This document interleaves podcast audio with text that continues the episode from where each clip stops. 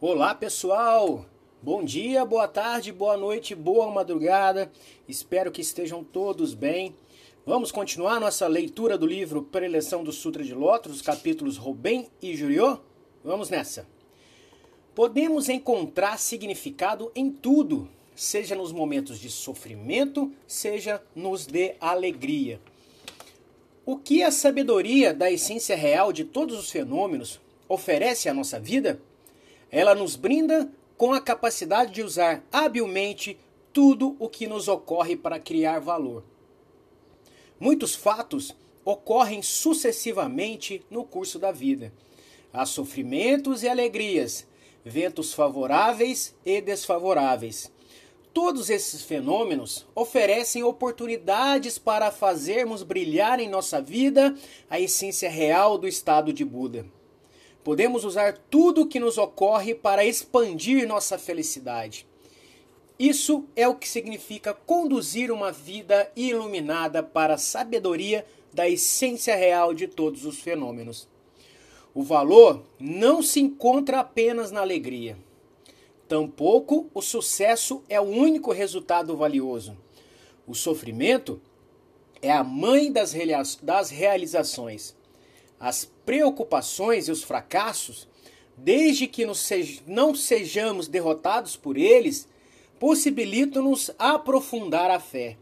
Nossos sofrimentos tornam-se a matéria-prima com a qual construímos a felicidade. Este é o princípio de que desejos mundanos são iluminação. Os desejos mundanos são, da mesma forma que os demais fenômenos, a essência real. Fundamentalmente, para as pessoas que têm fé no Goronzo, tudo é benefício. Nesse ponto reside a diferença, diferença entre a existência dos, dos que praticam a fé na lei mística e dos que não praticam. Certa ocasião, quando eu ainda era jovem, perguntei ao presidente Toda: o que torna uma pessoa grandiosa? Com um sorriso, ele respondeu: ter convicção. Na vida e em tudo, a convicção é fundamental. Há muitas coisas importantes na vida. Dentre todas as respostas possíveis, o Sr. Toda, sem hesitar um momento, citou a convicção. Naturalmente, ele se referia à grande convicção na lei mística. Comprovarei infalivelmente a vitória em minha vida. Ajudarei todos a serem felizes. Farei com que o meu local de trabalho e minha comunidade desenvolva-se gran grandemente. Mudarei o curso desta época para dar surgimento a uma sociedade feliz e humanística. Os que possuem essa nobre convicção e agem com base nelas são pessoas grandiosas. Convicção é itinem, determinação. Convicção é coragem e esperança. Convicção é benevolência e serenidade. Convicção é o próprio estado de Buda, conforme diz o 26 Sumo Prelato Nikan Shonin em suas palavras.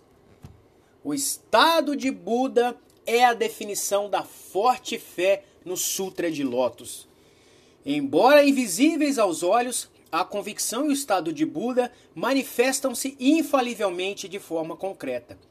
Isso está de acordo com o princípio de que a essência real manifesta-se em todos os fenômenos. O budismo não é um mero idealismo. A fé é a própria vida diária.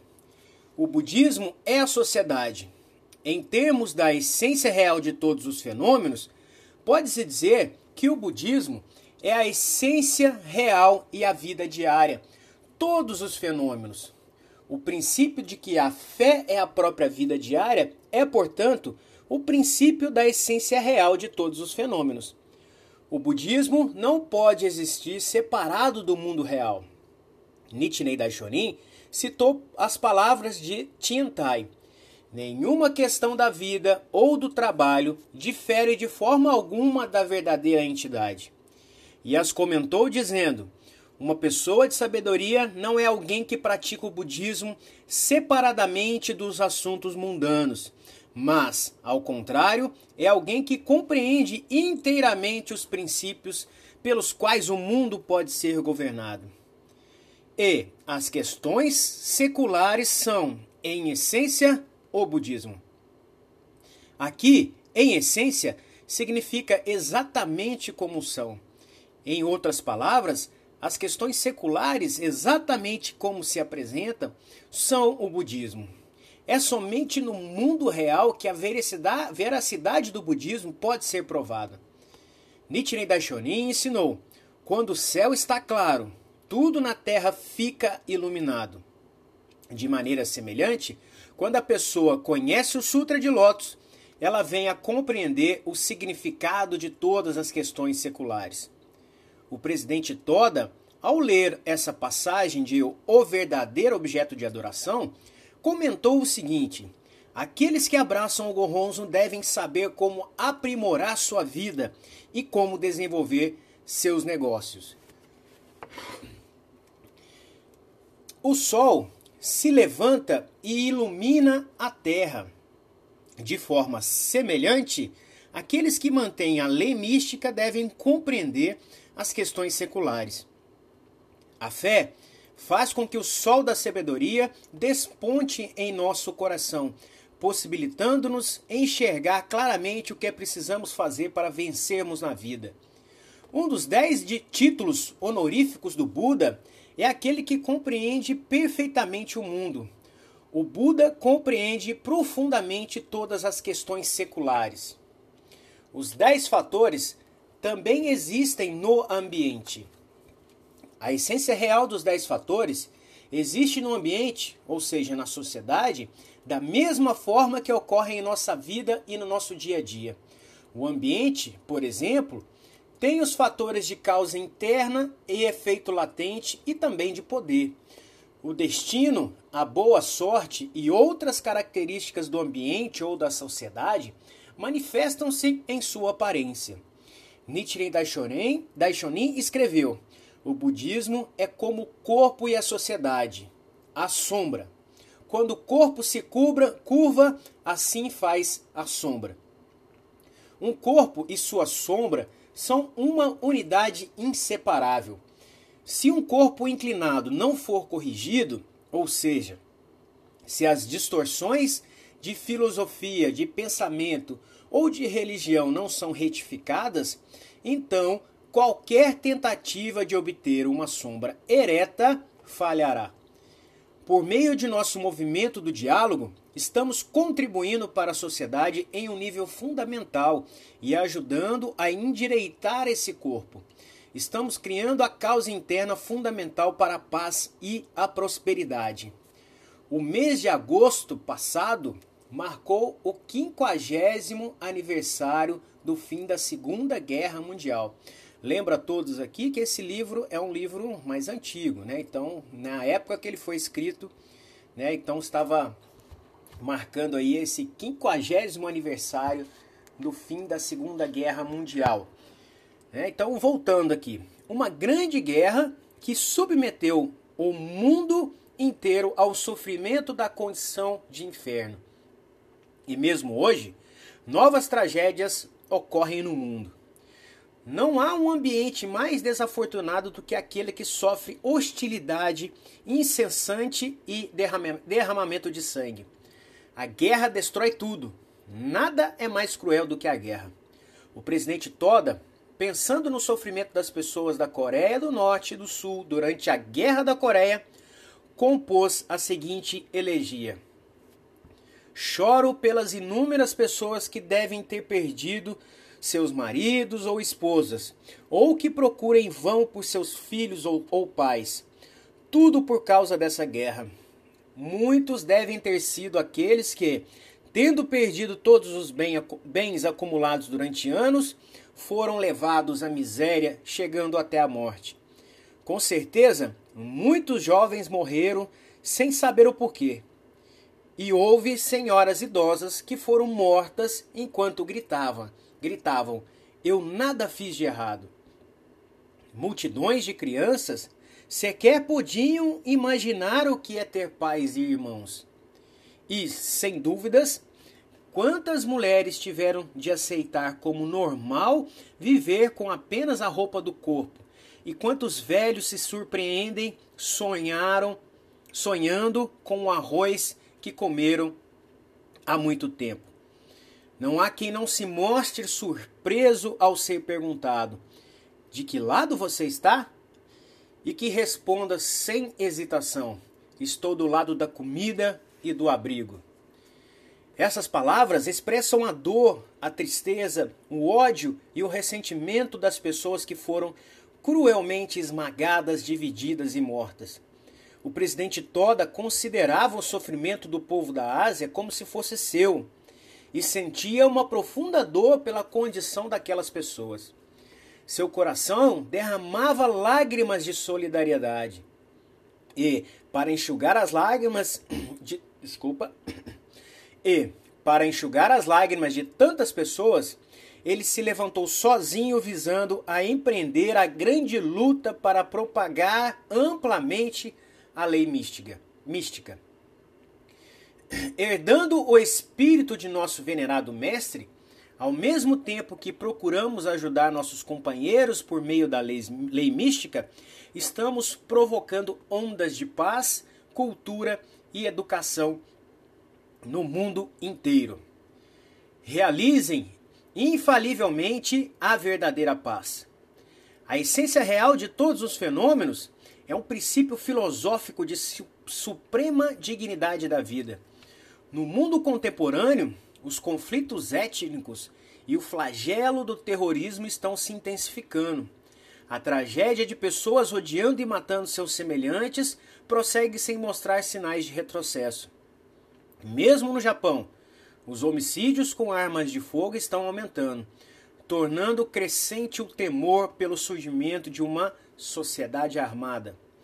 Porém, conforme a visão de, do Buda da essência real de todos os fenômenos, que vê em cada pessoa uma entidade da lei mística, o ser humano, independente de etnia, posição social e descendência, é inestimável e insubstituível.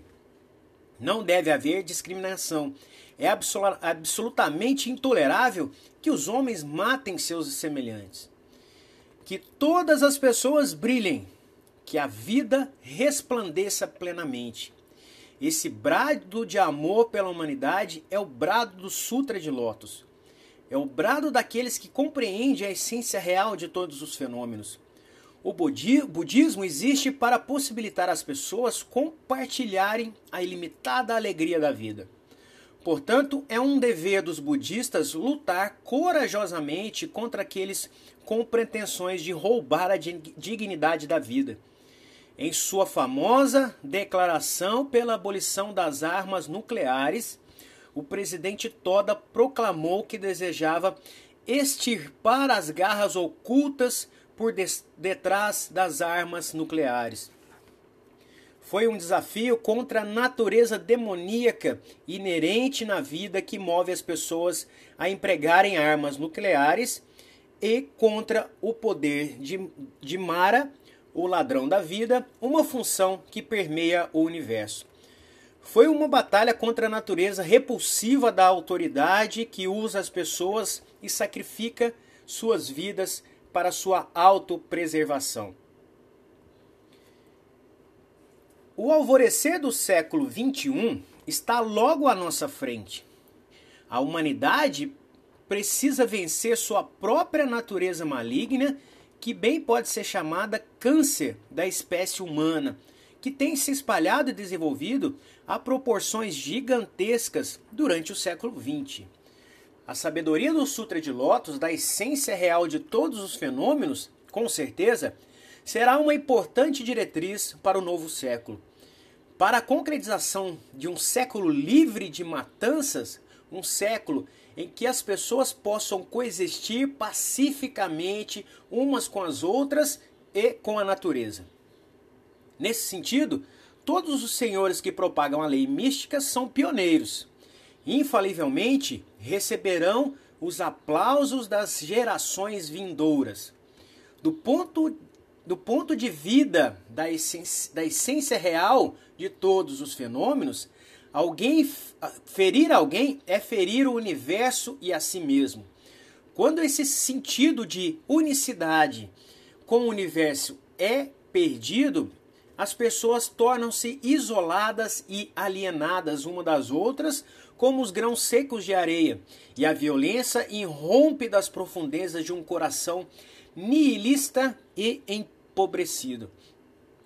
Quando o homem estabelecer em sua vida esse sentido de inseparabilidade com a vida infinita da lei mística, será como se a humanidade se libertasse do cárcere. Nichiren Daishonin diz: Enfim, todos os fenômenos estão contidos na vida da pessoa, até a última partícula de poeira. As nove montanhas e os oito mares são abarcados pelo corpo do indivíduo. O sol, a lua e as miríades de estrelas estão contidos em sua mente. Nichiren Daishonin diz que as montanhas e os oceanos, o sol, a lua e as estrelas estão todos contidos em nosso ser. Que sublime e vasto estado de vida! O Gonronzo revela a vasta condição de vida do Buda original, que compreendeu a unicidade do universo com o ser e o ser com o universo. Nichiren Daishonin, com sua imensa benevolência, concedeu o Gonronzo para toda a humanidade, de forma que nós também pudéssemos sobreviver o mesmo, desenvolver o mesmo estado de vida. Encontramos conceitos semelhantes fora da tradição budista também. Por exemplo, o escritor inglês D.H. Lawrence declarou: Sou parte do sol, assim como os olhos são parte de mim. Meus pés bem sabem que sou parte da terra e que meu sangue é parte do mar. Minha alma sabe que sou parte da raça humana minha alma é uma parte da orgânica da grande é uma parte da orgânica da grande alma humana, assim como meu espírito é parte de minha nação. O autor expressa o sentido da unicidade da vida de cada indivíduo e universo. Este verdadeiro aspecto da vida humana tem sido examinado por várias filosofias, religiões e literaturas do Ocidente e do Oriente desde tempos imemoriais. O budismo de Nichiren Daishonin expressa perfeitamente a inseparabilidade entre o sujeito e o universo, tanto em termos teóricos quanto práticos. Portanto, o budismo de Nichiren Daishonin pode ser caracterizado como uma religião de humanismo universal. Lawrence, que ansiava pela chegada de uma nova era de humanismo, conclui: comece com o sol e o resto sucederá lentamente. O budismo trata da questão do estado da vida, do estado de vida. Perdão, vamos lá de novo. O budismo trata da questão do estado de vida. Comece com o sol Enquanto realizamos um diálogo com as divindades celestiais e com os deuses do Sol e da Lua como os nossos aliados, estamos desenvolvendo um magnífico estado de vida. Esta é a nossa prática budista. Qual o propósito da vida? É construir e solidificar um estado de absoluta felicidade, uma condição, condição tal que o simples fato de estar vivo seja motivo para uma imensa alegria. Haja o que houver, nós sentimos alegria. Nas profundezas de nosso ser, estamos sempre felizes. Como o oceano, que permanece tranquilo em suas profundezas, mesmo quando a superfície é abatida por ondas furiosas em uma tempestade, e como o sol, que continua a brilhar alto no céu, mesmo durante uma forte chuva, quando nuvens escuras enchem o céu. A cada vez que criamos o valor e desenvolvemos nosso estado de vida, desfrutando nossa, desfrutando nossa existência ao máximo, tanto em momentos de sofrimento como o de alegria. Esta é a vida fundamental na essência real de todos os fenômenos. como é realmente maravilhosa a vida das pessoas, como nós que nos dedicamos ao budismo do sol de Nichiren Daishonin. E que brilhante alvorecer para a civilização este grande budismo trará. À medida que nos aproximamos do século XXI, veremos a prova real cada vez mais clara. Como essa, com essa grande convicção, avançaremos rumo ao nosso amanhã. Assim concluo minha preleção sobre o capítulo Robem do Sutra de Lotus. Neste capítulo, Sakyamuni, ao explicar a essência real de todos os fenômenos, indica em termos semelhantes o caminho para que todas as pessoas manifestem seu próprio estado de Buda. O 16 capítulo do Sutra de Lotus, Juriô, esclarece a duração da vida eterna do Buda.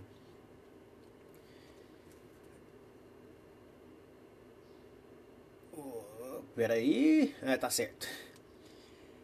Pode-se dizer que se trata de uma narrativa da experiência do Buda, na qual Sakyamuni desenvolve mais profundamente o ensino do capítulo Robem do ponto de vista de sua própria vida. A mensagem fundamental que deriva de nossos estudos feitos pode ser resumida como: faça com que o sol do estado de Buda desponte em seu coração. Em breve enfocaremos o mundo descrito no capítulo Juriô, em que desenrola o grande drama da vida. Estou determinado a redobrar meus esforços com relação a estas preleções, juntamente com todos os senhores que estão avançando diariamente em prol do movimento do Conserufo como discípulos de Nichiren Daishoren. Então é isso, pessoal. Terminamos por aqui. E como o mestre já disse aí, depois a gente vai começar próximos áudios. Nós vamos começar a falar justamente do 16º capítulo do Sutra de Lotus, Juriô.